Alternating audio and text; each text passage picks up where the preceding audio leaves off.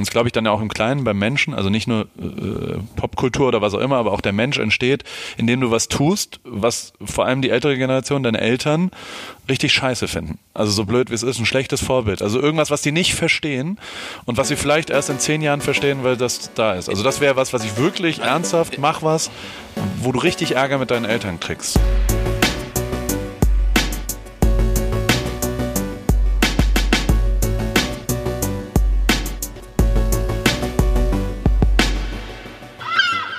Moin Moin und herzlich willkommen zurück. Frohes neues Jahr an dieser Stelle. Wir hoffen, dass ihr hervorragend in das Jahr 2020 gestartet seid.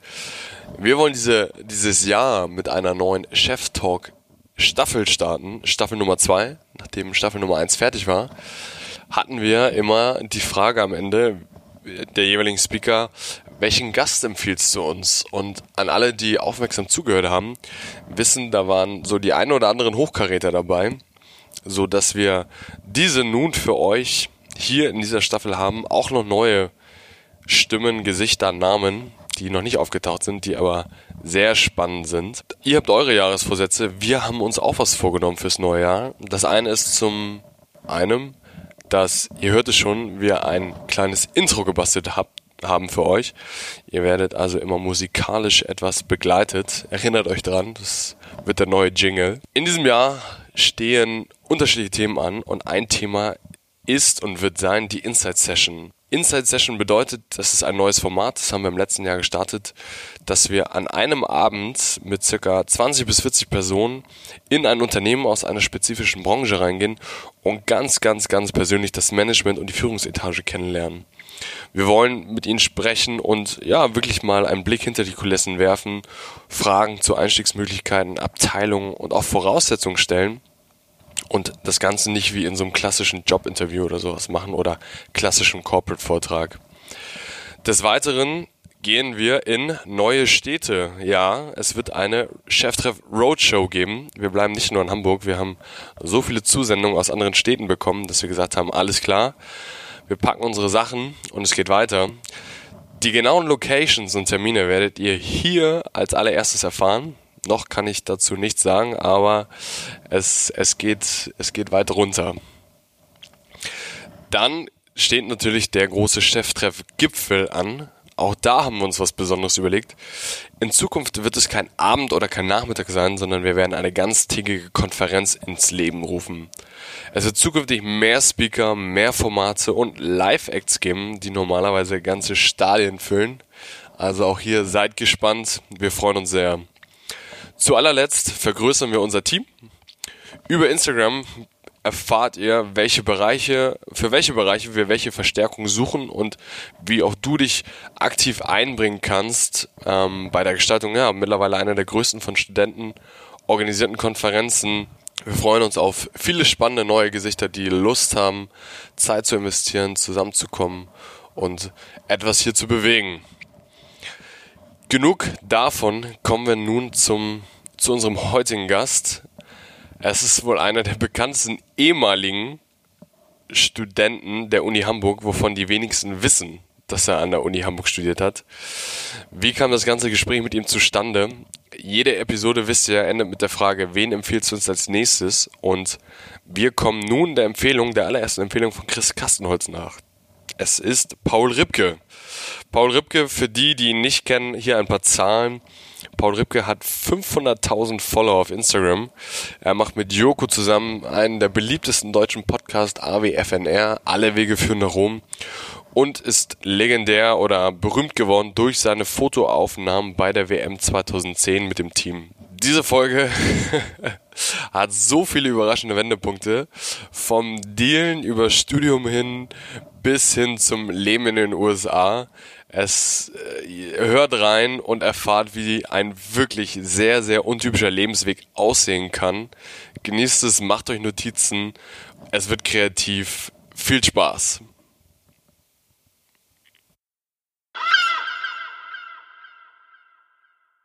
Also, ich bin Paul Ripke, hallo. Hallo Paul, wer bist du, was Ich, machst du, genau. äh, mache irgendeinen Quatsch und weiß noch nicht genau, was passiert. Bin 38 Jahre alt, wohne inzwischen in Amerika, habe hier in Hamburg lang gelebt, ähm, hab, äh, in Heidelberg bin ich aufgewachsen in der wunderbaren äh, Universität, äh, Universitätsstadt Heidelberg, eine Kleinstadt, 160.000 Leute, davon, ich glaube, 60.000 Studenten oder sowas, aber eine sehr junge Stadt, eine sehr gebildete Stadt. Jeder Mhm. denkt, er ist was Besseres, weil es nur Professoren und, viele Anwälte Mediziner. und Mediziner gibt. Genau, ich bin ein Medizinersohn und äh, mein Vater war Arzt und äh, meine Mutter ist Mediatorin und Das war Rechtsanwältin davor und, und ich habe sehr viel von der Mediation äh, mitbekommen und erzähle fast jedem, also äh, einer der, es ist eher ein Ausbildungsberuf und kein Anwendungsberuf, muss Mhm. man sagen. Ähm, also es gibt sehr viel mehr Mediatoren als Mediationsfälle in Deutschland leider, ähm, weil halt nicht alles dafür geeignet ist, aber Teile äh, der, der Ausbildung sind sehr, sehr gut und ich äh, äh, würde jeden dazu äh, äh, Raten. raten, genau, das ist der Begriff, für den ich ähm, äh, das zu machen. Und, Ein Mediator, äh, ein, eine, eine Mediatorenausbildung. Hast du eine gemacht? Dort, ja, ich habe sehr viel geholfen in dem Institut meiner Mutter und habe deswegen passiv quasi alles gemacht und habe aber auch äh, durch die Mediation, weil es eine sehr, ist eine sehr starke Community. Das letzte Wochenende in, in Amerika war der, war der Erfinder davon, Gary Friedman, ein, ein jüdischer Anwalt in, in Amerika und, und der ein unfassbarer Typ, mega geiler Typ, wohnt in San Francisco und ähm, der hat das äh, entwickelt, das Verfahren, das ist ja am Ende Gesprächspsychologie, Ja, Meets, ja. Personality-Einschätzung und all so ein Zeug. Aber es ist hochinteressant. Ich habe da viel, viel gelernt. Sehr viel mehr als an der Uni Hamburg, muss man sagen. Ich glaube, in unserem Vorgespräch hattest du mal ähm, erzählt, dass du sehr lange sehr erfolgreich studiert hast. Genau. Ich bin Alumni sozusagen. Sagt man dazu? Oder darf man Alumni nur sein, wenn man abgeschlossen Ich glaube, hat? ich glaub, wenn du abgeschlossen hast. Also Alexander Gerst, der gerade der Astronaut, der gerade im All war, der, der ISS-Kommandant, der kommt von der Uni Hamburg. Der ist Alumni. Den, den, den betiteln sie auch als Alumni und den haben sie jetzt eingeladen. Okay. Aber muss man abgeschlossen haben dafür? Ich glaube ja. Ja? Ich glaube ja. Scheiße. Du bist, du bist ehemaliger. Ich bin äh, Studentenabbrecher. Also ich habe, also ich finde es aber, die, also die Geschichte ist die, ich habe äh, angefangen zu studieren, habe immer andere Sachen gemacht, außer studieren. Immer versucht irgendwie, ähm, ähm, wie soll ich sagen, ich habe jetzt, ich, es waren gerade zwei Tage OMR. Ja. Und ich habe ein paar alte Buddies. Leute getroffen, die mit mir zusammen studiert haben. Man muss schon sagen, dass ich die, die, also die, die Leute, mit denen ich studiert habe, die ich sehr mag und die sehr lustig sind, die haben aber immer so ein bisschen gesagt, oh, der Ripke, das ist ein Idiot, der studiert nicht richtig, weil ich nicht richtig studiert habe. Ich habe nicht richtig gelernt, ich habe mich da so durchgemogelt, wie ich mich auch Warum hast du dich denn für BWL entschieden? Also ich meine, weil ich mich nicht für was anderes entscheiden wollte. Du wolltest dich breit aufstellen. Genau, ich wollte einfach irgendwas und ich fand Geld schon immer gut. Ich habe gedealt, als ich 16 war. Also ich war in Heidelberg und bin der zweite Sohn und mir war ein bisschen langweilig und dann habe ich irgendwann angefangen zu sprühen, weil ich mit Hip-Hop aufgewachsen bin, bin dann erwischt worden, bin da ins Gefängnis gegangen, zwei Wochenenden. Echt? Ja, Jugendarrestanstalt Wiesloch Okay. und hat 170 äh, Sozialstunden noch dazu, gemeinsam gegen Schmutz und Schmierereien. Was hast du geschmiert? Was hast du gesprayt? Rick war mein Name. Ist ein bisschen homosexuell. Bin ich auch nach wie vor ein bisschen. War auch mein DJ-Name dann danach. Vor allem deswegen, weil ich Rock eigentlich gemalt habe. Das fand ich einen coolen Graffiti-Name, würde man sagen. The Rock. Und dann gab es aber jemanden, der schon Rock gemalt hat. In Heidelberg. Nee, in Deutschland so, einfach. Aus Stuttgart okay. kam der Little Rocks, war ein Breaker von der Southside, was auch immer, wie sie. Southside Rockers hießen die. Waren aber nur Deutsche aus, äh, aus, aus Stuttgart. Und Schwaben können das Wort Southside noch viel weniger. Verstehe ich bis heute nicht, ob das genial oder saubeschissen ist, dass das Southside Festival Ja. so schwer auszusprechen ist für uns Deutsche. Ist ja wirklich, also es, ist ist, ja de ja. facto so, Ja. wenn du deutschsprachig bist, kannst du dieses Wort einfach sehr, sehr schwer aussprechen. Oder du nimmst sofort die Abteilung Southside. Southside. Southside. Wie ein Schwein, so eine Sauseite. Auf jeden Fall hat der dann gesagt, wenn du noch einmal irgendwo Rock hinmalst, dann hau ich dir aufs Maul. Und dann habe ich aber schon so viel geübt und ich bin wirklich sehr, sehr untalentiert im Sprühen Mhm. gewesen, dass ich aus Rock nur einen Buchstaben verändert habe und Rick gemacht habe. Habe nicht so ganz nachgedacht, dass der Name vielleicht nicht ganz so cool ist. Ähm, aber dann habe ich Rick gemalt, bin erwischt worden, habe dann dort jemanden kennengelernt, mit dem ich tatsächlich angefangen habe zu dealen, was ich interessant fand, habe aber nie gekifft. Also ich habe zum ersten Mal gekifft, als ich 20 war oder sowas. Und bis dahin habe ich aber äh, wirklich schon sehr, sehr, also so Gutes Geld verdient. ernsthaft amtlich äh, äh, Mülltüten, Gras, Import, Export und so weiter. Ich glaube, es hat sich verjährt hoffentlich inzwischen. Aber also ich bin auch erwischt worden. Ja. einfach äh, Beim Dealen? Es waren ja, ja, die haben einfach Telefone abgehört und haben. Es war auch richtig dumm. Und ich habe aber also in meinem Haus, wo wir aufgewachsen sind, war unten die Arztpraxis von meinem Vater und oben die Rechtsanwaltskanzlei von meiner Mutter.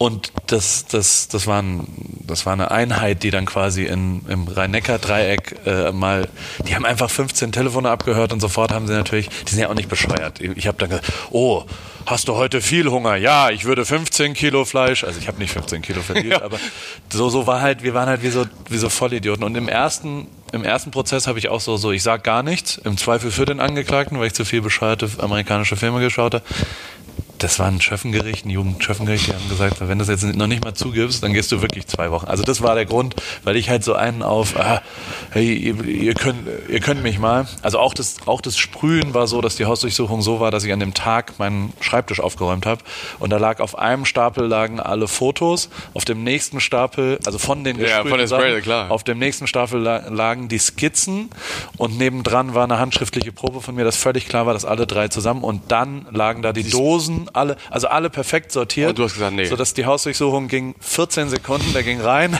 hat das alles einmal mitgenommen, ist wieder rausgegangen und hat gesagt, mehr brauche ich gar nicht. Ja. Ist völlig klar, dass ja. du das alles warst. Es gibt gar keine Diskussion darüber. Und ich so, ey, die Justiz kann mir hier und bla. Also deswegen, also es ist auch völlig dumm gewesen. Und da habe ich angefangen zu dealen und auch da bin ich erwischt worden. Alles scheißegal, aber es ist auch ein betriebswirtschaftlicher Ansatz gewesen. Ich habe nur gedealt, um Geld zu verdienen, weil ich das sehr, sehr interessant fand und Relevanz vielleicht auch zu haben. Also es war, du warst halt der Coole. Du warst ja. der Typ, der so. Äh, du, du, warst Rick. Damals, ja, du, genau. warst, du warst nee, Rick der Dealer. Ich war DJ Rick. DJ Rick der Dealer. dazu dealt, aber ich habe nie da, wo ich aufgelegt habe, gedealt. Alles scheißegal. Ähm, auch da bin ich erwischt worden, äh, zwei Jahre äh, auf Bewährung und dann musste ich aber weg aus Heidelberg, weil Kleinstadt und dies und das und es war nicht so gut. Und dann bin ich hier nach schlecht, wenn, wenn bei FaceTime dann immer danach das andere anruft, ähm, bin dann hier nach Hamburg gegangen und habe äh, per und wahrscheinlich, ah, jetzt habe ich so viel Quatsch schon wieder erzählt, der ähm, die ein, der erste Schritt, warum alles immer noch so ist, wie es ist, war, dass ich damals, ich, ich bin ein alter Mann. Es gab ja mal was, das hieß äh, äh Bundeswehr, Bundeswehrpflicht hieß es, glaube ich, oder wie Wehrdienst. Wehrdienst und ja. äh, ich habe Zivildienst natürlich gemacht als Kriegsdienstverweigerer und dieser äh, äh, ähm, äh, das Zivildienst, und da konntest du dich bewerben, aber parallel auf Losplätze, weil mein Abi so schlecht war, 2,8. Mhm. Und dann habe ich per Losverfahren einen Platz. Was hast du für ein Abi gemacht? Was für ein 2,8. Und aber Mathepreis. Bestes Mathe-Abi der ganzen Schule. Das konntest du dann, vom Dealen her. Ja. Bis heute eine Regel, wenn du nur eine Sache sehr, sehr gut kannst, ist der Rest total scheißegal. Okay. Und da war es dann so, dass äh, ich den Losplatz bekommen habe und hier angefangen habe zu studieren, während ich Zivildienst darf man eigentlich nicht einen Losplatz kannst du nicht schieben. Und mhm. äh, ich habe den ersten auch nicht gekriegt. Ich habe mich zweimal beworben, beim zweiten Mal habe ich es dann mhm. gekriegt, weil du dann das irgendwas mit angerechnet, mhm. was auch immer.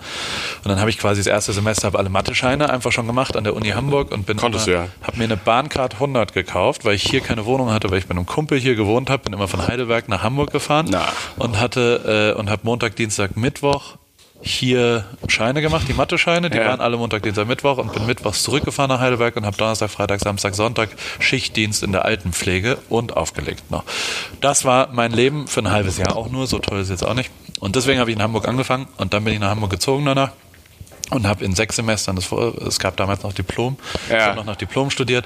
Das musste man nach vier Semestern eigentlich abgeschlossen haben, außer einen Sonderfall. Da habe ich dann irgendeinen so komischen psychologischen Antrag wegen schweren Depressionen, die ich nie hatte und alles totaler Quatsch war, habe ich dann irgendwer hat mir irgendein Gutachten geschrieben aus alten Freunden und, und Mutter von irgendwelchen Bekannten aus Heidelberg und dann habe ich dort bei dem, bei dem Prüfungsamt kannst du einen Antrag stellen, dann habe ich einen, einen, der wurde bewilligt und ich durfte sechs Semester vor Diplom machen, dann habe ich das Vordiplom geschafft. Und dann kam der Moment äh, im Hauptstudium, also im, im, im Diplom, ist ja nicht mehr so viel. Das sind eigentlich nur drei oder vier Semester gewesen dann noch. Ja. Also im BWL-Studium ja, im Alten. Ja. Und eine Diplomarbeit. Das sind die zwei großen Schritte. Und diese ganzen Seminare und Scheine hat jeder so nebenher gemacht und dann was auch immer. Und da gibt es keine Begrenzung mehr. Also du kannst so lang studieren. Hauptstudium studieren, wie du willst, weil keiner so behämmert ist, das Vordiplom zu machen und dann nicht zu Ende zu ziehen, außer mir. Und weil, weil ich halt, ich habe parallel angefangen, äh, Hockey zu trainieren habe äh, hab Jugendmannschaften beim Hamburger Polo Club trainiert, was total Bock gebracht hat. Darüber irgendjemand kennengelernt, habe dann ein Studio hier äh, eröffnet, ein Inhouse-Studio bei einem Textilhersteller. Der, der Geschäftsführer damals war ein Vater von Hockey-Mädchen, ja. die ich trainiert habe und der hat mir sehr geholfen und mich sehr supportet da. Und dann ging das alles so los mit dem Arbeiten und hatte schon eine GmbH gegründet mit 20 und bla bla bla und, und habe immer so Side-Hustle quasi nebenher gemacht. Und deswegen habe ich es nie zu Ende gemacht. Ich wollte es aber auch nicht mich abmelden, also vor allem wegen der Monatskarte, Ich die ja gerade total sagen, geil das, war. aber das, haben sie, jetzt- das haben sie jetzt geändert. Dann- also ja, das kannst du das- jetzt nicht mehr. Ich glaube, du wirst, du kannst dafür auch ähm, angeklagt werden, sage ich mal.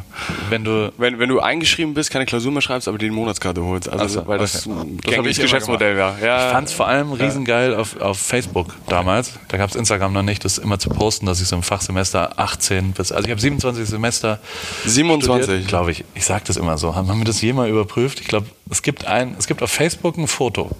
Ja. Und äh, äh, auf Facebook. Das müssen wir mal äh, suchen, okay. Ja, da war ich glaube ich am 23. oder so. Das müssen wir, das müssen wir mal überprüfen. Aber ich habe sehr, sehr lang und bin nie wieder hin. Hast du immer geschoben dann die Klausuren? Da musste man gar nichts. Also Aber man, musst du gar ich habe mich einfach nicht mehr angemeldet und, und Okay. die haben halt drauf gewartet. Und dann habe ich einmal ein Gespräch mit dem Prüfungsausschussvorsitzenden geführt und habe gesagt, naja, guck mal, also wir haben tatsächlich, wir haben drei VWL Scheine gefehlt. Mhm. VWL war nicht so meins. Da, äh, das das habe ich nicht verstanden, da bin ich zu dumm zu. Und, ähm, und eine Diplomarbeit. Und ich dachte so, und äh, es gab nur noch drei Diplomstudenten an der Uni Hamburg. Wann war, welches ich. Jahr war das? War das 2000. acht oder so? Sieben? Gar nicht so lange her. Naja, es sind ja 27 Semester. Ja, ja. Und die mussten aber den Diplomstudiengang aufrechterhalten irgendwie. Ja. Also, weil, weil die müssen ja die Leute zu Ende studieren Ja. lassen, bis zu einer gewissen Frist, glaube ich. Ja. ich weiß, da weiß ich wirklich, Ja, habe ich keine Ahnung von. Faktor ist, es gab halt immer noch diese Studenten und da dachte ich halt in meinem etwas kleinen geistigen Gehirn, ich gehe da hin und setze mich hin und sage, naja, wir haben ja ein Problem. Ihr müsst diesen Diplomstudiengang, ich will, wir müssen doch jetzt irgendwie, ich arbeite Zusammenkommen. schon, ich habe eine GmbH, ich habe acht Angestellten, so, so, lass uns doch, ich mache eine Diplomarbeit über die Integration eines Fotostudios in einen Textilkonzern und die zwei VWL-Scheine, da gehe ich mal zwei Wochenenden da zu Lucke und dann kriegen wir das schon irgendwie, was auch immer. Ähm, und der hat mich angeschaut und hat gesagt, sag mal, wir sind doch hier nicht auf dem türkischen Bazar. Gehen Sie bitte raus jetzt, Herr Ripke. Und dann ich so, ja, aber wir müssen das doch, gehen Sie jetzt sofort raus. Und weil er schon wusste, dass das natürlich totaler Quatsch ist. Und, Oh, dann, und Sie waren schon, glaube ich, in der Frist, irgendwann müssen Sie es nicht mehr aufrechterhalten. Mhm. Und Dann haben Sie, was ich bis heute, also wenn ich gegen irgendwas studieren will, haben Sie den Diplom-Studiengang eingestellt. Und ich durfte nicht mein Diplom machen, obwohl ich einfach Du wolltest wollte aber ein noch. normaler Student sein. Ja, ja. Ein bisschen in Ruhe Sachen lernt und ein bisschen sich in der Stabi trifft und auch mal, auch mal ein bisschen sich Zeit Bisschen nimmt. bippen. Immer so, immer so Druck und Stress, dass man in 27 Semestern das durchschaut.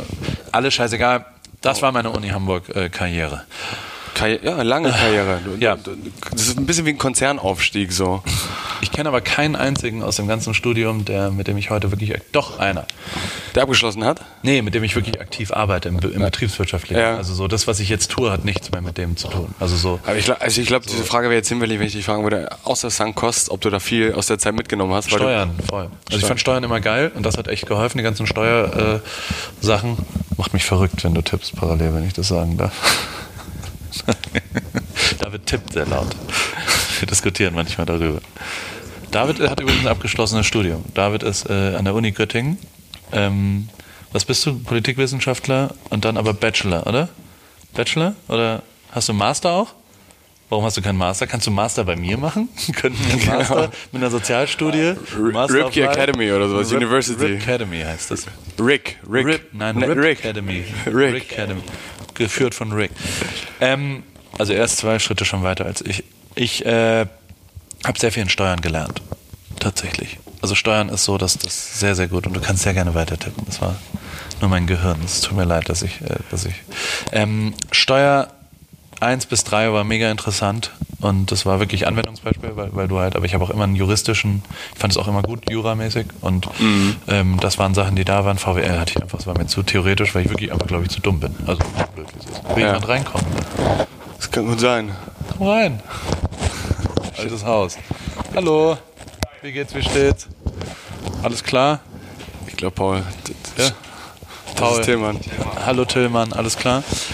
Ich glaube, du musst den Piloten noch ein bisschen hochmachen. Ja, muss ich es hoch machen einfach? Ja, so ein bisschen. Ja, ich glaube, jetzt bist du wieder drin. Ah, okay. Hast du das erwartet, dass es so chaotisch wird? Ich, Ja, ich, hab- habe mit einem gerechnet. Ich meine, wir hatten ja zwei lange Tage. Ich glaube, du länger gestern noch auf der OMR. Wie lange wart ihr unterwegs? Gestern Abend Ja. war ich früh im Bett, um 22 Uhr oder so. Okay. Wenn es im Sichtfeld ist, das macht einen verrückt. Das ist das Mikro im Sichtfeld. Ich versuche das für die Hörer mal zu beschreiben. Es ist quasi das Mikro. Da kannst du ja Im- beschreiben, wo, wo wir im sitzen. Sichtfeld. Da müssen wir jetzt auch die ganze Konstellation hier Ja, beschreiben. genau. Wir sind bei WeWork. Das ist so ein ganz geiler. Rent 24. Ah, fuck. Der Konkurrent, ne? Ja, Rent, genau. Rent 24. Richtig beschissener Name, wenn ich das schon mal sagen darf. Weil es äh, in der, in der, also es Autovermietung. Ich dachte, Ja. das wäre so ein bisschen Autovermietung. es sieht aus wie, wie billiger Wohnen oder irgend so, oder so, so Webseiten, die Preisberatung. Preisfuchs ist wahrscheinlich auch äh, in der gleichen Ja, Unternehmensgruppe. Und grundlegend sieht es aber ziemlich geil aus und ich bin beeindruckt, weil der Ort geil ist und weil äh, der Vibe gut ist und weil hier so ganz viele äh, interessante Persönlichkeiten sitzen. Ich bin gerade an einem Brunch, jeden Donnerstagmorgen ist da Brunch bei Rent 24 in dem großen Brunnenhof Nummer 11, nee, Nummer 10. oder? Bleichenbrücke 10, glaube ich, Bleichenbrücke 10, fast. Story of my life, fast. fast. Und ähm, ich fand's ganz gut und vielen Dank, dass wir hier äh, äh, äh, in diesen Raum dürfen. Wahrscheinlich dürfen wir aber dürfen wir Dürfen umsonst wir, dürfen, rein. haben wir sogar gemietet. Ja, Also, haben wir- wir sogar- was zahlt man da? 100 Euro im Monat? Ah, die Hälfte, naja, im Monat zahlst du 100 Euro, aber für den Raum zahlst du jetzt, glaube ich, 30 Euro die Stunde. 30 Euro die Stunde Ja, Wahnsinn. für den Raum. Und früher waren es so 6, 7 Euro, jetzt haben sie es massiv angehoben. Echt? Für die Konferenzräume Ja. sozusagen. Und gibt's da einen Rabattcode, wenn man sich jetzt anmeldet? Mit AWFNR kriegt Genau. ihr Rabattcode 20%? AWFNR, kriegt ihr die ersten, den ersten Monat frei. Okay. Wenn wir euch jetzt, wenn ihr jetzt bei Renn24 slash AWFNR, kann sein, dass ihr dann landet bei so einem, bei so einem 404 Handwerker-Ding. oder sowas. Hat mir letztens, äh, vorgestern Abend jemand erzählt, von Finn Kliman. Der, der Kumpel, der ein sehr lustiger Mensch ist, Brian. So, so der Kompagnon von dem. Der hat sein ganzes Business auf MyHammer. Heißt, heißt es MyHammer? ja. Diese Dienstleistung. Ja. Und hat da angefangen, einfach super viel Geld zu verdienen mit so Omas, die für ihre Katzen Gitter auf dem, auf dem Balkon brauchten und so Sachen. Und die haben dann bei MyHammer das gemacht. Und dann hat er sofort skaliert. Also er hat so, er hat vier Tage normal gearbeitet und dann hat er sofort irgendwelche so ein Netzwerk aufgebaut von Leuten, die für ihn was gemacht haben und er hat nur, weil Handwerker anscheinend ein Problem damit hatten, das zu handeln, dass eine Oma per E-Mail jetzt ein Preisangebot braucht. ja. Und er hat quasi nur noch Management gemacht und hat sofort alles sublizenziert und irgendwelche Leute losgeschickt und hatte, hatte parallel neun Leute da draußen, die die ganze Zeit auf dem MyHammer, er hat nur Angebote reingeholt. Und das war ja immer ein Bieterverfahren, glaube ich. Also man Ja. konnte quasi als Dienstleister anbieten, was da so passiert. Fände ich hochinteressant, wenn es für Fotografie mal passieren würde oder für Dienstleistungen oder für, also für, für, hat sich nicht durchgesetzt, muss man sagen. Oder doch? Gibt's? Für Fotos? Ja, Freelancer-Plattform, so in die Richtung. Bei Renn24 sitzt bestimmt einer in einem dritten Cubic da hinten links, die Höchst- genau das machen. Höchstwahrscheinlich, Ja. höchstwahrscheinlich. Kann sein. Viele interessante Leute hier. So, Paul, wir wissen jetzt so ein bisschen, du hattest ein sehr diffuses Studium. ja. Ich habe ein diffuses Leben, wie du gerade merkst. das ist ja das, ich aber bin ja ein das diffuser Interessante. Mensch. Also, mit, mit solchen Leuten sprechen wir ja gerne. Ja. Also wir wollen ja hören, was dich in deinem Leben so ein bisschen bewegt hat, weil ich glaube, es gibt Schlechte Vorbilder sind wichtig. Also mach bloß das Studium nicht sauber zu Ende, weil das also das, weil du die letzte Frage ist ja, was sind denn so die Herausforderungen von der Generation, die jetzt nachfolgt? Und auch da, ich bin 38, ich bin ein alter Mensch für die, aber ich finde das Schlimmste, dass man jetzt so früh anfangen muss, sich um Karriere zu finden. Ich finde das Schlimmste, dass das. Aber glaubst du, man muss das oder glaubst du, das ist so ein gesellschaftlicher Druck, der da irgendwie, also ich weiß nicht, wo das herkommt. Ich weiß, was du meinst. Und ich, Man sieht es zu früh. Man sieht, glaube ich, mit 16, wenn man, also wenn man in Hamburg Hm. schneller, also gibt es noch, dass man wirklich, man schafft es ja mit 17 Abi Ja, zu machen, G8, oder? genau. Also wenn du die schnelle Runde machst und was auch immer, dann bist du 17 und musst dich entscheiden, was du dann.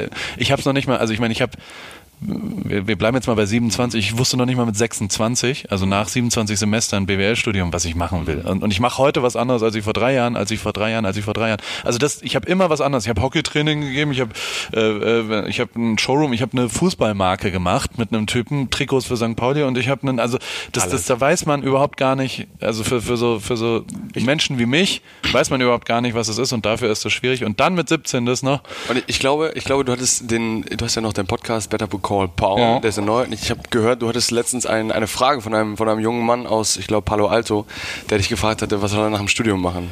Ja. Und äh, seine Sorge war, und ich habe mich so ein bisschen in, in, in ihn hereinversetzt, seine Sorge war ja so ein bisschen, ähm, ich möchte ich hatte Business Administration hat er gemacht Genau. oder sowas. Viele Optionen möchte er haben, aber er hat so ein bisschen Angst, die Dinge zu tun, die er irgendwie nicht mag. Und das zu ihm gesagt, nee, mach doch mal genau die, Genau. damit du auch weißt, was dir nicht Spaß macht und dann am Ende vielleicht zu finden, dass du vielleicht doch der geborene Hockeytrainer bist oder ein Fotostudio in Hamburg Ei begleiten solltest. Voll. Norderstedt.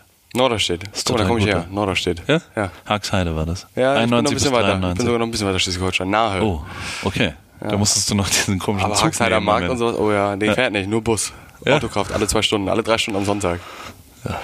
Wenn das das größte Problem im Leben ist. Was soll ich, was, so Paul, ich bin jetzt 17, Ja. ich, ich bin jetzt durch mit der Schule, was soll ich Ja. machen? Leben. Wahrscheinlich nicht reisen, weil das ist ja auch inzwischen uncool, wenn Aber du den Klimaschutz kaputt machst, wenn du jetzt eine Südostasien-Reise machst. Kann man da mit dem Zug hinfahren? Aber ich meine, die halbe Population Australiens ist ja mittlerweile von deutschen Backpackern irgendwie Korrekt. besiedelt. Aber du lernst dabei relativ viel. viel Deutsch. Nö, du lernst auch was in Australien, das stimmt nicht. Es sind ganz viele Leute. Du solltest, glaube ich, äh, äh, ja. Ich, also keine Ahnung, ich, ich kann es dir nicht beantworten. Ich bin froh. Ich versuche es für meine Kinder anders vorzuleben, aber äh, ich kann es dir nicht beantworten, was ein sauberer, guter Weg ist. Ich weiß nur, dass, dass zu viel Ausbildung, ja, also man muss auch Fehler machen, man muss sehr viele Fehler machen, man muss, glaube ich, auch wirklich, und das ist meine feste Überzeugung, auch schlechte Vorbilder machen. Also das größte Problem finde ich immer, ist, ist ich mache bei Matthias einen Rapper und, und habe mit dem sehr viel zusammengearbeitet. Und ähm, deswegen mache ich auch unter anderem, wenn ein Hamburger Konzert zum Beispiel ist, mache ich da die Gästeliste auch oft. Also so, bei mir landen halt viele Leute, was auch immer. Wie viel Alpha-Macher ähm, dann mit ihren Söhnen, die 18 sind, zum Materia-Konzert gehen.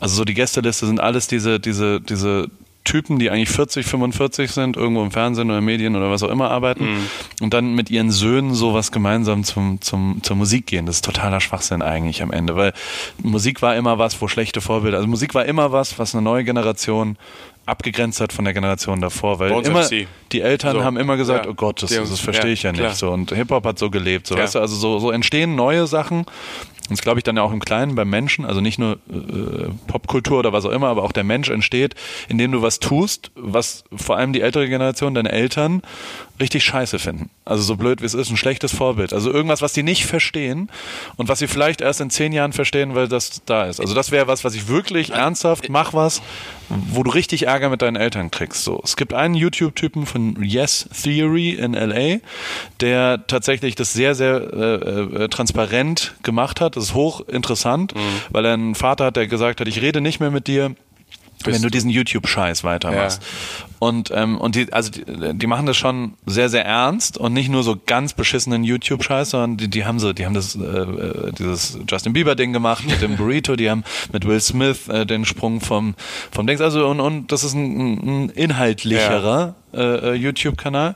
Und der hat aber dort sehr transparent quasi sein Familienproblem. Er ist Ägypter und kommt, also hat auch noch Sehr konservativ einen wahrscheinlich. anderen- Genau, und, Ja. und hat das dort konsumiert und, und redet auch immer noch teilweise darüber, wie krass das ist, wie, wie viel Backlash er quasi von seiner Familie, wo jeder angerufen hat, gesagt, bist du jetzt komplett übergeschnappt, Mhm. dass du jedem, also dass du unsere privaten Familienprobleme auf YouTube der Welt raus erzählst, Mhm. gehen du bist nicht, ja wohl ja. nicht ganz Ja. dicht.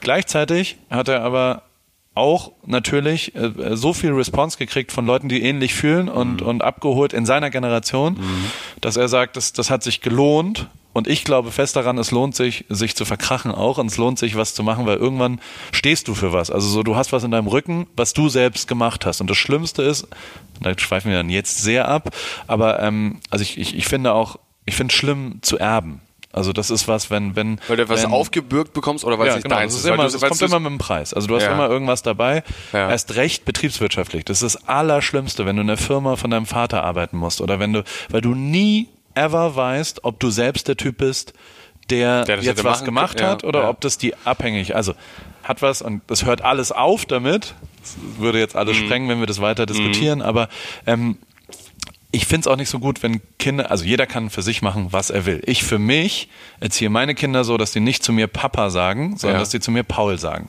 Weil ich nicht an unconditional love denke, sondern äh, glaube, sondern ich glaube, man muss sich das als eigenständige Person, ich als Vater Ja. muss mir auch verdienen, dass ich eine Beziehung mit meinem Kind habe. Ja. Aber Und du es würdest, jetzt, du würdest jetzt nicht mit ihm zum Konzert gehen. nee, Okay. Überhaupt nicht. Also haben Ja. wir genau so, so wie bei Materia im Ostseestadion, Ja. wo jeder seine Kinder, meine Kinder genau. sind zwei Tage davor nach Hause gefahren. Ähm, bewusst und genauso getimt. Der, äh, aber also kann ja jeder machen, wie er will. Das heißt auch nicht, dass es scheiße ist, dass die Mhm. Du, da sind. nicht alles richtig, ja. Ich sag nur, dass der Rucksack sehr, sehr hoch ist und dass die, die, die, und wenn du immer abhängig und das ist eben auch dieses, dieses Elternding, ist schon was, dass Also so, dass die alle mitkriegen bei Instagram und alle nach drei Minuten sagen, das ist ja richtig geil, was du da machst und was du da und ich supporte dich jetzt und ich kenne auch ein paar Leute, die dir noch helfen können. Das ist der Fall, das ist die falsche Hilfe, so blöd es klingt. Das sind immer die Kinder, das sind immer was auch immer. Als ich acht Angestellte hatte und also wir hatten ein Fotostudio mit 15 Leuten, wo immer sechs Praktikanten für jede, jede Dings war. Die Quote ist ziemlich äh, schweinisch, aber es ist halt, ein, also Fotografie oder Medien oder Video, was wir da gemacht haben, gibt's halt keine richtige Ausbildung für, muss man auch sagen. Also Du hattest ja auch keine. Versucht, nee, es, es gibt nicht, es gibt nicht die Fotografieschule. Ja. Es gibt welche, die sind nur alle nicht, die haben nichts mehr mit der Realität zu tun, weil Fotografie inzwischen eine Dienstleistung, die, also was ich sage auch, ich bin kein Fotograf mehr, sondern Content Creator. Wahrscheinlich gibt's an der SAE einen, Kurs in vier Monaten, der ganz okay ist. Ich weiß es nicht, kann es wirklich nicht beurteilen, aber ähm, deswegen habe ich immer Praktikanten gehabt. Aber die Leute, die bei mir angerufen haben, gesagt haben, ich habe mein Sohn braucht mal was und was, oder wenn du mit den mit den Hamburger also hier gab's mit denen haben, haben wir viel zu tun gehabt.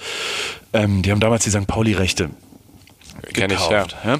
Und, und wenn du mit Geschichte. den Geschäftsführern, mit, mit, mit, mit Michi Hinz, ja, wenn du mit dem an einem Tisch sitzt, an irgendwelchen, an so einem Abend, ich sag mal, Tag der Legenden, ein Ja. Abendessen, Tag der Legenden, da kommen 20 Leute zu dem und sagen, mein Kind kann das mal ein Praktikum bei Ihnen machen und so weiter.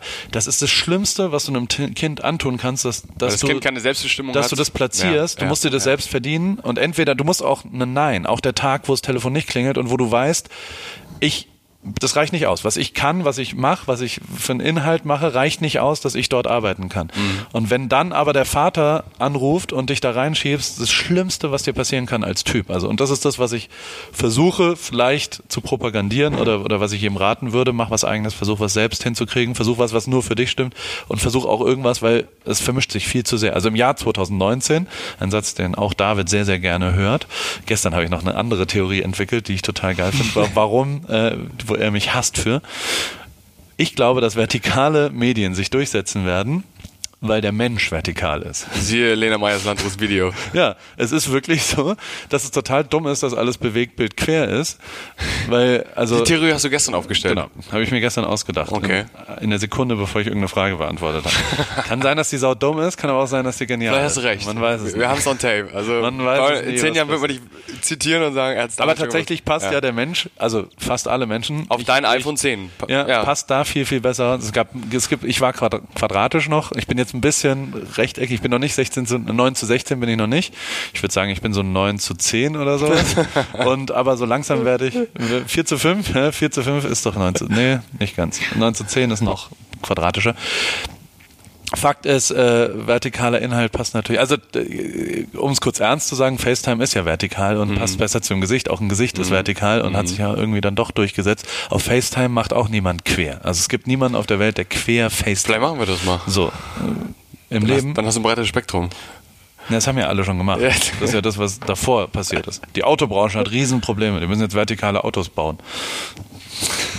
Weil ein sehr, Auto ist ein sehr horizontales Produkt. Paul, du hast dir gestern viele Gedanken gemacht über diese Ja. Theorie. Also steckt Ich habe viel auch sehr viel dahinter. auf der Zauberflöte gespielt. Die Zauberflöte ist unser Kiffen ist das zweite, was ich sehr. Also ich, ich wohne Das ja, ist dein zweiter Tipp? Ja, ich Also erstmal viel Sachen. Ort, an dem äh, äh, äh, äh, Kiffen legal ist Ja. in Kalifornien und und ich glaube auch fest daran, dass die Kifferbranche sind halt alle so so Opfer, die die mit Bong rauchend irgendwo in der Ecke laufen. Das ist natürlich auch nicht so gut. Das ist genauso schlecht wie alle anderen.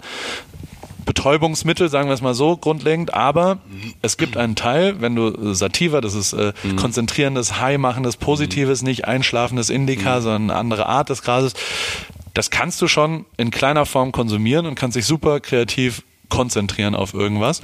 Und wenn du CBD irgendwie damit noch kombinierst, ist das eine, eine sehr, sehr effiziente Art und Weise, um äh, ein bisschen bewusster durchs Leben zu gehen.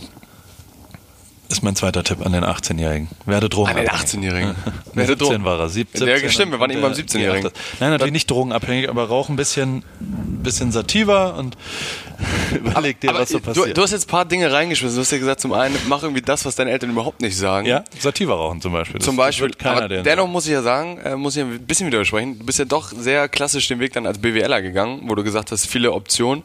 Wieso hast du damals denn nicht gesagt, ja, fuck it? Also hast du ja später im Studium gemacht. Aber damals gab es die Option, nicht irgendwie ein Jahr nach Australien zu gehen oder Mit 17 schon? meinst du? Ja. Warst du durch mit der Schule 17, 18 wahrscheinlich?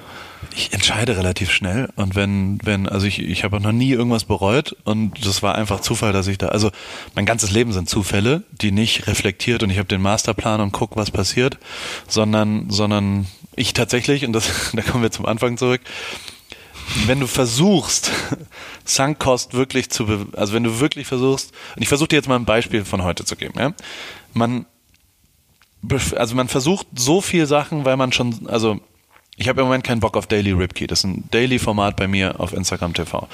Ich habe kombiniert damit, glaube ich, das Rad der Selbstvermarktung auch relativ weit jetzt gerade gedreht. So, so. Ich habe jetzt zwei Tage auf OMR die ganze Zeit über mich geredet und was auch immer und bin heute Morgen aufgewacht und habe mir gesagt, ich habe keinen Bock mehr gerade. Ich mache jetzt eine Pause. Ich höre auf damit. Wenn ich aber rückwärts denke, sage ich, ich habe aber jetzt 187 Tage das geschafft, kommt sie durch und mach noch einen mhm. Tag länger.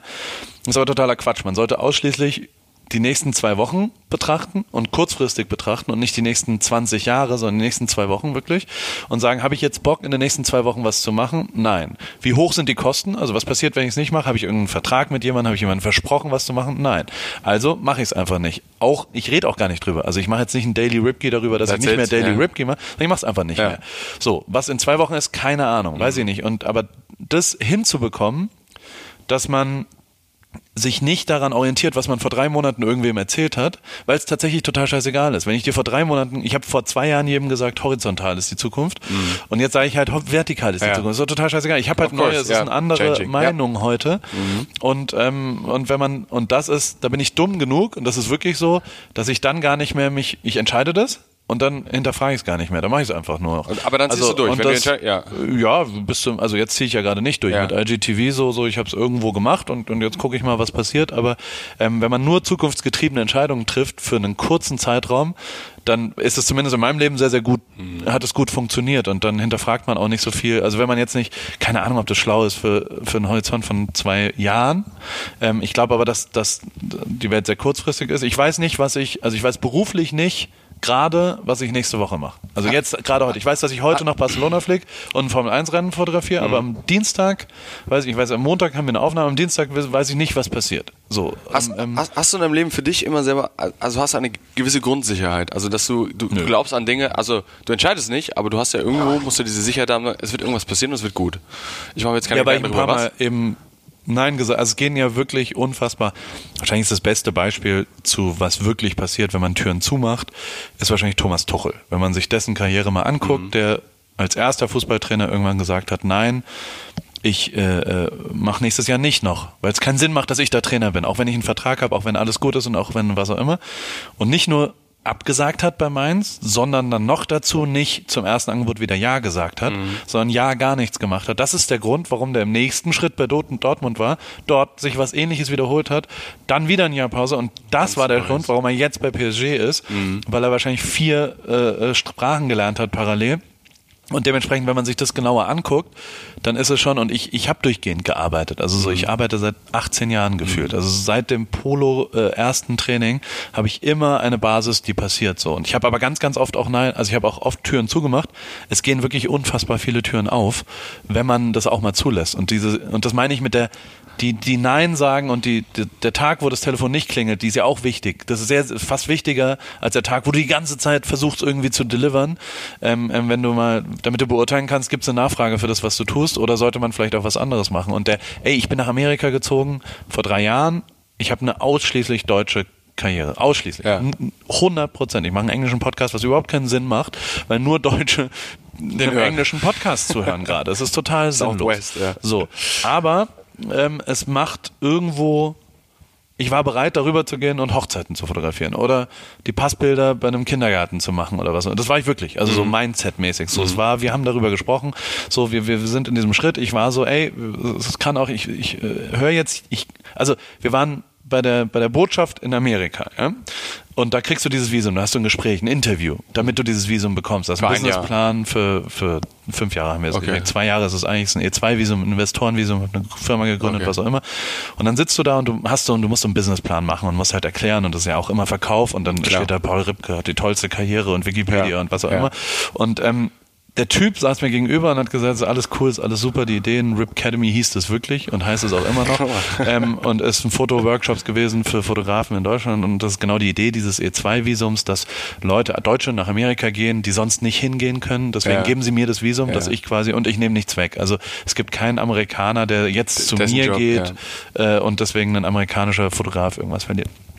Und äh, dass die wie soll ich sagen, dass der, der, Typ saß mir gegenüber und hat gesagt, alles cool, ist alles wunderbar, aber warum machst du das? Du hast, du bist am Peak deiner Karriere in Deutschland. Also so, alles hier sieht zumindest so aus, als ob du der geilste Motherfucker in Deutschland bist, der größte Fotograf, der jeder, die Süddeutsche schreibt eine ganz Seite über dich und äh, als Fotograf der Stunde, was auch immer. Also so, alles ist am Peak. Warum und und Du hast noch nie einen Kunden in LA gehabt. Es gibt keine einzige amerikanische Firma, die dich hier. Warum, warum willst du das Ja. machen? Und dann gesagt, ja, weil ich Bock drauf habe. Also weil, weil das irgendwie, es war eine private Entscheidung, wir wollten da leben und, und weil ich aber auch neue Herausforderungen tatsächlich gesucht habe.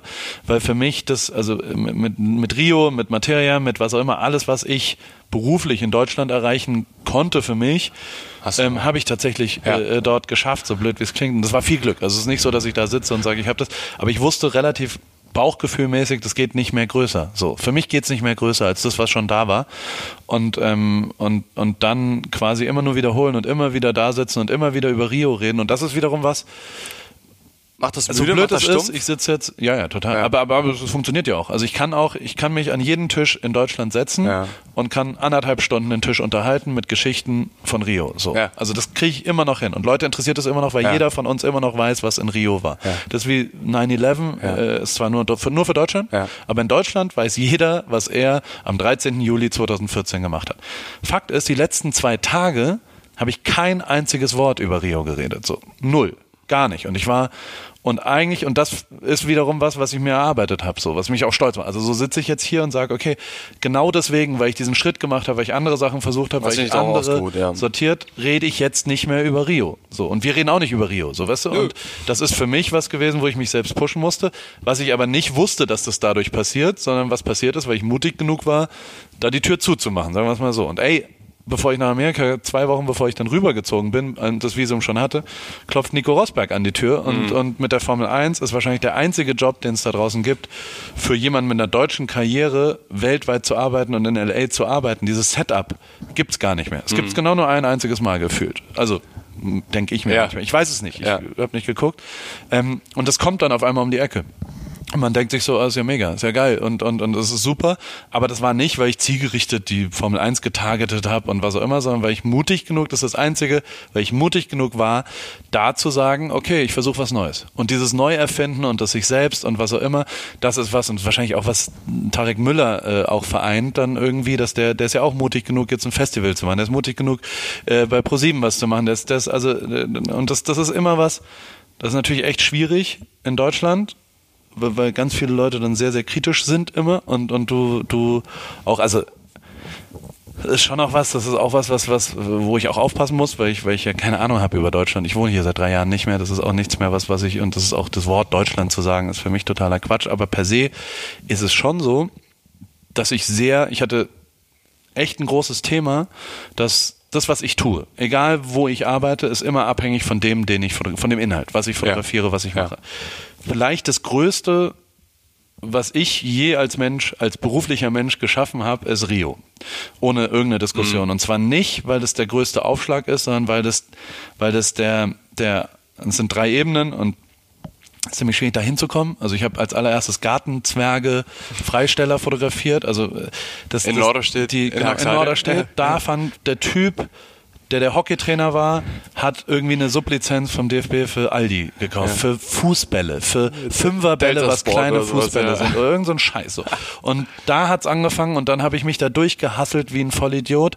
Immerhin damit, dass man mit einer Leica dort fotografieren konnte. Das ist der erste Schritt, dahin zu kommen, ist einer von 100 Leuten, ultra viel Glück, mega viel Hilfe von anderen Leuten, unmöglich eigentlich schon. So, ich versuche es kurz abzuschließen. Ja, nimm- Was da passiert ist vor Ort, ist auch einer von 300 Leuten oder sagen wir mal sogar 500 Leuten kriegt das hin, was ich da hingekriegt hat.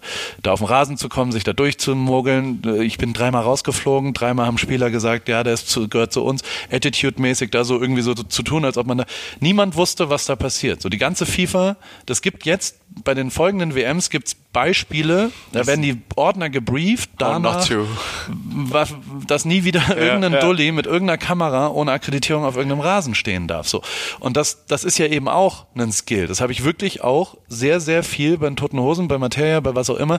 Ich komme rein. Es ist tatsächlich, ich komme überall rein. Also ich, ich habe die, ich komme auch in eine komische, Weil du willst. Weil, weil ich das geübt habe. Ja. Also so blöd es ist. Nicht, weil ich der geilste Typ bin, sondern weil ich so oft geübt habe, an einem Security vorbeizukommen und, und irgendwie das das, äh, das ist einfach nur Übung, Übung, Übung, Übung. Und am Ende trifft dann, und jetzt sind wir schon bei einem von 100, trifft auf einen von 500. Also jetzt kannst du die Statistik machen, wie hoch die Wahrscheinlichkeit ist, dass die ersten zwei Schritte passieren. Und dann kommt der dritte Schritt, und der dritte Schritt ist der, und dann versuche ich gleich alles zusammenzufassen, aber der dritte Schritt ist der, dass aus dieser Festplatte mit den Fotos, die eigentlich illegal entstanden sind, ja, also so niemand, das ist ja nicht so, dass ich da, dass irgendwer gesagt hat, mach bitte ein Buch über was auch immer daraus ein Buch zu machen, und zwar selbstverlegend. Und zwar, ich saß mit Tenoyes, mit Hendrik Tenoyes saß ich da, der mir sagt, können Sie nicht machen. Fußballbuch, Herr Ripke, klappt nicht. Ja? Ist, ist nicht verkaufbar. Aber ich habe eine super Redakteurin von Sky, wahrscheinlich irgendeine, die er irgendwo mal kennengelernt hat, die könnte noch was dazu machen, können wir anders machen. Taschen sagt, nur 2014 reicht nicht der Gewinn. Aber wir könnten historische Fotos von den anderen drei das könnten wir machen. Dann haben sie so ein Viertel des Buches und die anderen drei sind historische Aufarbeitungen, Weihnachtsgeschäft, beide unmöglich, keine Chance. Das machen wir nächstes Jahr in Ruhe und dann machen wir einen richtigen Dings. Auflage von 3000 Stück bei Taschen, Auflage von 4.500 Stück bei Tenois. Das war der, mhm. können wir vielleicht machen. Final haben die beide, dann habe ich mit denen geredet, habe so gesagt, ja, aber wir wollen jetzt schon, haben sie beide gesagt, wir haben nochmal recherchiert, ist nichts für uns. Das sind die zwei größten Fotobuchverlege, die es gibt mhm. in Deutschland. Ja? Und ähm, einer davon weltweit übrigens.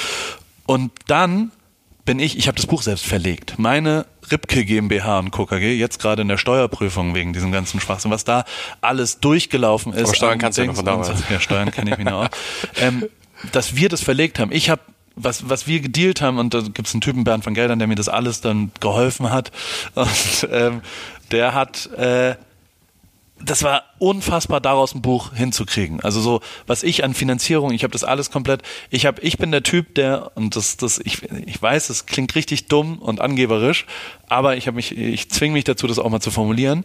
Ähm, ich habe eine Anfangsauflage von 30.000 von dem kleineren gemacht und 5.000 von dem größeren goldenen Buch gemacht. Da, wenn du als normaler denkender Mensch sagst, okay, ich habe äh, äh, bei Tenois und Taschen ja ein anderes Feedback gekriegt zu der Auflage und so weiter, also einen Unverkauf, also sie hätten schon ja. wahrscheinlich, klar, war das schon richtig wahnsinnig, ja. größenwahnsinnig so. Es gab viele Leute in meinem Umfeld, die gesagt haben, du spinnst einfach so. Und dann gab es einen Moment, wo ein Abend, ein, ein Länderspiel, wo, ähm, wo Jogi Löw das erste Länderspiel auf deutschem Boden von der Nationalmannschaft. Und dann hat, haben mir wieder drei Leute geholfen, unter anderem auch irgendwelche Leute, der ARD-Moderator, alle, alle wussten so ein bisschen, dass ich da war und allen hatte ich auch irgendwann mal einen Gefallen getan. Und die haben, und die waren mir wohlgesonnen. Und zwar nicht, weil ich, weil sie was zurückzahlen mussten, sondern weil die wirklich, weil ich ein ehrliches Interesse an denen hatte irgendwann. Und deswegen haben die mir geholfen. Und dann sitzt Jogi Löw da nach dem Dings und dann blättern die so durch das Buch und das Buch da hinzukriegen, das war ein Sample vorab, was äh, 180 weiße Seiten hatte und am Anfang 40 richtige und, und das alles hinzukriegen, dass dieses Buch da lag im Fernsehen, war schon ein absolutes Wunder. Und dann sagt Jogi Löw, ja, das ist ein Dankeschön von uns als Nationalmannschaft für den deutschen Fan und das optimale Weihnachtsgeschenk für den Fußballfan. Und ich so habe mein Telefon in die Hand genommen ja. und habe aus 30.000 100.000 gemacht und habe aus 5.000 15.000 ja. gemacht von den beiden Sachen mein ganzes Umfeld hat gesagt, das konnte ich überhaupt gar nicht finanzieren. Also ich hatte überhaupt gar keine, es war ein Jongliere, hab dem Vertriebsverlag gesagt, was auch immer und, und alle haben gesagt, jetzt reicht's. Also selbst Bernd von Geldern, der Typ, der mein Ziehvater ist, der das einmal sofort hat gesagt, das kannst du nicht machen, das ist unmöglich. 100.000 Stück kriegst du nicht, also es ist nicht verkaufbar, so, es ist mhm. unmöglich, bla. Aber ähm, wir hatten, wir waren ausverkauft Und zwar mit einem schlechten Timing. Wir waren drei Wochen später als eigentlich geplant, erst in der zweiten Dezemberwoche lieferbar, für Weihnachtsgeschäft eigentlich zu spät. Das war, diese Zeit war völlig wahnsinnig. Und das alles zu jonglieren, da könnte ich jetzt noch drei Stunden Ja, drüber ja. reden.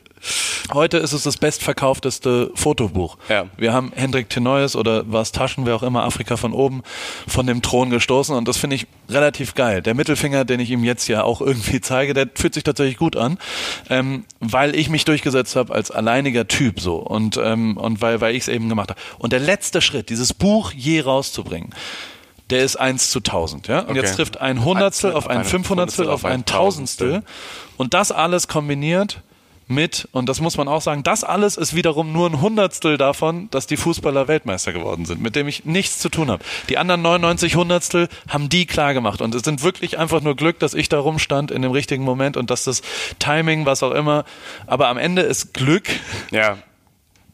Ist when opportunity meets preparation irgendwie, Ja. weißt du? Also den, dementsprechend ist es schon so, dass da auch irgendwas und ich rechtfertige mich jetzt schon wieder seit 32 Minuten oder sowas und das liegt daran, dass dadurch, dass ich abhängig bin, jetzt komme ich zum Anfang zurück, generell Menschen dazu tendieren, zumindest eine ältere Generation in Deutschland, habe ich das Gefühl in meiner Wahrnehmung, nicht subjektiv, sondern objektiv bei mir, dass sie, ähm, dass jemand sich das verdient haben muss. Und natürlich sieht es, wenn man sich kurz damit auseinandersetzt, nicht so aus, als ob ich das verdient hätte, weil 99 von 100 Teilen sind tatsächlich unverdient, weil ich einfach nur nebendran Nee, stand, ja. als die Weltmeister Ja. geworden sind. Ich habe weder 15 Jahre mit denen zusammengearbeitet, auf diesen Titel gewartet, noch habe ich mich dafür 18 Jahre davor akkreditiert, noch habe ich irgendwas damit zu tun, dass die, dass Mario Götze dieses Tor geschossen hat. Habe ich nichts mit zu tun, werde ich auch nie.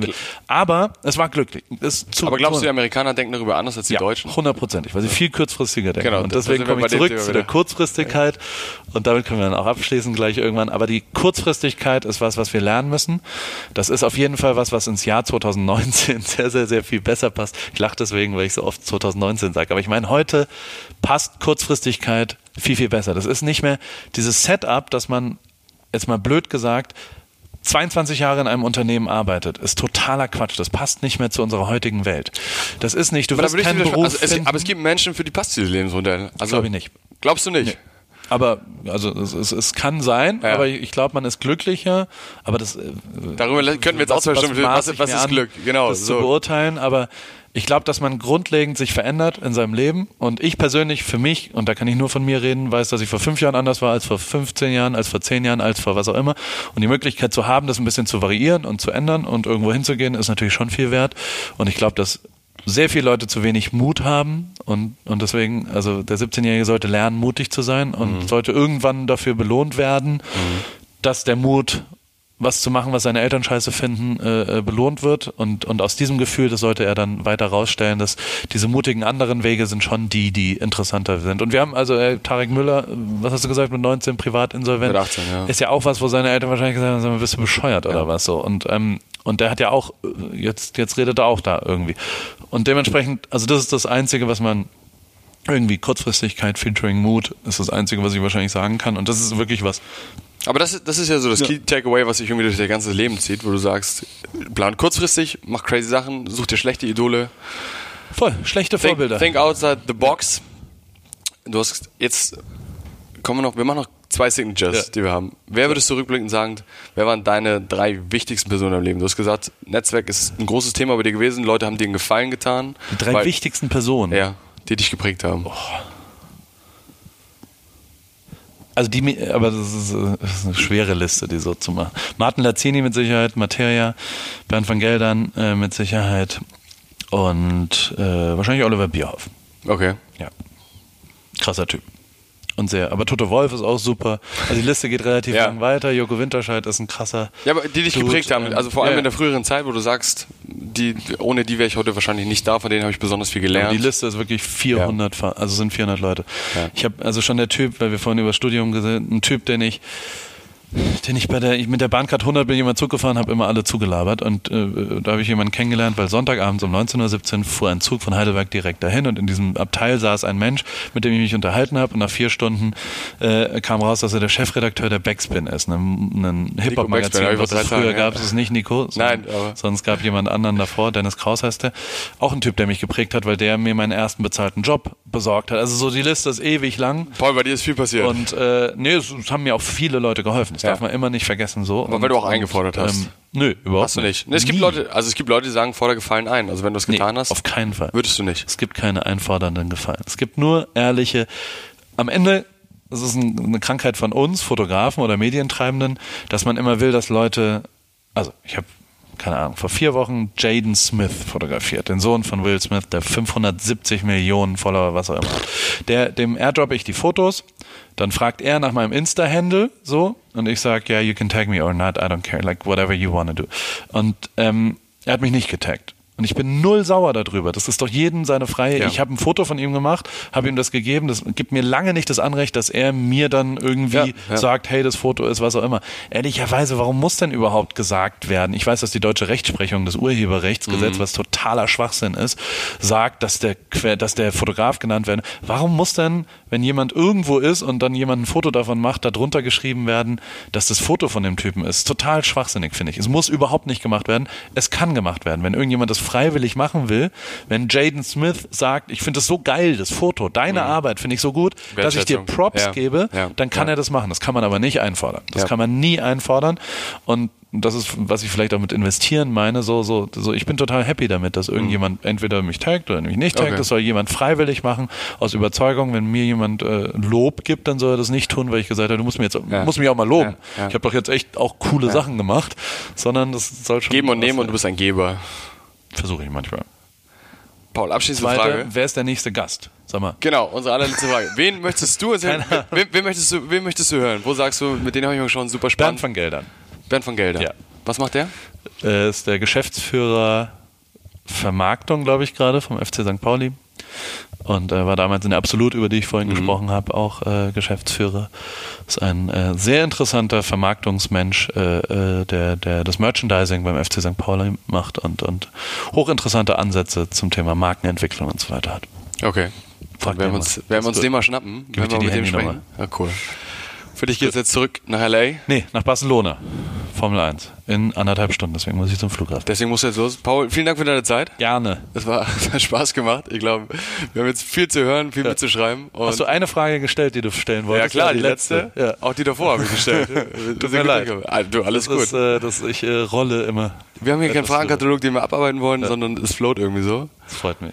Also vielen Dank, Paul. Vielen Dank und viel Spaß. Danke dir. Bis später. So, das war sie also, unsere allererste Folge wieder der zweiten Staffel mit Paul Ripke. Es hat wahnsinnig Spaß gemacht. Schön, wenn ihr bis zum Ende zugehört habt. Wir hören uns nächste Woche wieder mit einem weiteren sehr, sehr spannenden Gast. Und schreibt uns gerne bei Instagram, wie ihr die Folge gefunden habt oder wenn ihr noch irgendwelche Wünsche habt. Wir freuen uns auf euer Feedback und macht's gut.